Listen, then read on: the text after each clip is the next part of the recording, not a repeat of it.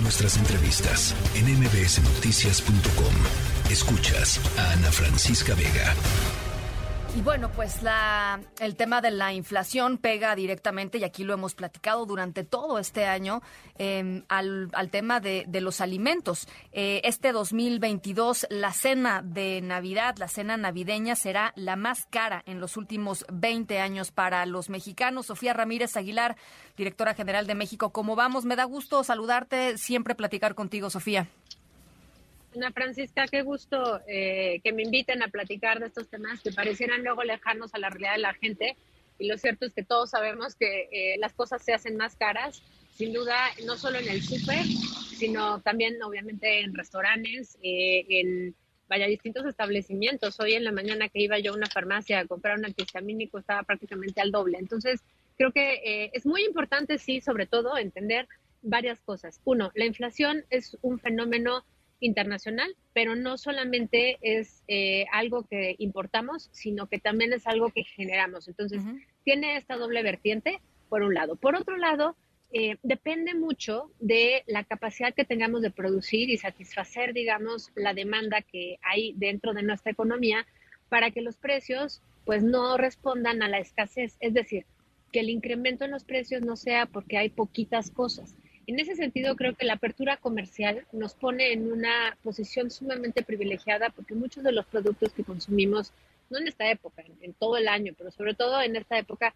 vienen del exterior. Claramente hemos visto cómo los precios de los contenedores, digamos, de todo lo que viene de Asia, pues durante la pandemia tuvo unos aumentos muy impresionantes y ahorita llevamos ya pues varios meses donde el costo de los contenedores va para abajo. Sin embargo, todavía no está a niveles prepandemia.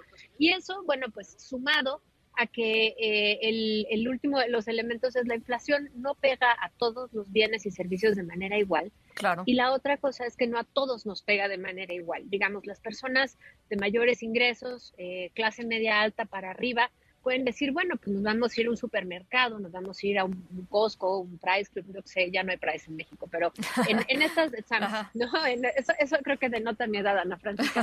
Em, en estos grandes establecimientos donde puedes comprar al mayoreo pues 40 piezas de papel del baño y la unidad te sale prácticamente la mitad que si la compraras en el super normal. Ahora, piensa que hay mucha gente que ahorita en este tercer trimestre, bueno, ya acabó el tercer trimestre, pues son los datos más recientes, que tenemos eh, de nuestra economía, la pobreza laboral aumentó en 1.4 millones de personas. O sea, no, no es algo que hubiéramos esperado. De hecho, esperábamos que la pobreza laboral disminuyera en la medida que estaba aumentando el empleo formal. Entre el segundo y tercer trimestre del año, vimos que había 100.000 empleos formales nuevos.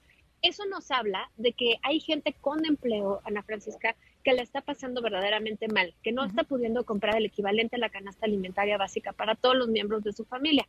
Finalmente sabemos que además no, em, no necesariamente se tiene que pasar hambre para estar desnutrido. Digo, yo sé que suena en un contrasentido, pero lo que hacemos los humanos, y esto es universal, cuando tenemos menos recursos disponibles, sustituimos. Entonces, en vez de estar comprando comida de buena calidad, como la que estamos acostumbrados, digamos, de manera consuetudinaria, si algunas cosas que son más sanas o de mejor calidad se aumenta muchísimo el precio y se vuelve prohibitivo, pues dejas de comprarla y empiezas a sustituir con alimentos ultraprocesados, con alimentos de menor calidad alimentaria claro. y sobre todo con muchos satisfactores, Ana Francisca. Esto también es algo muy humano.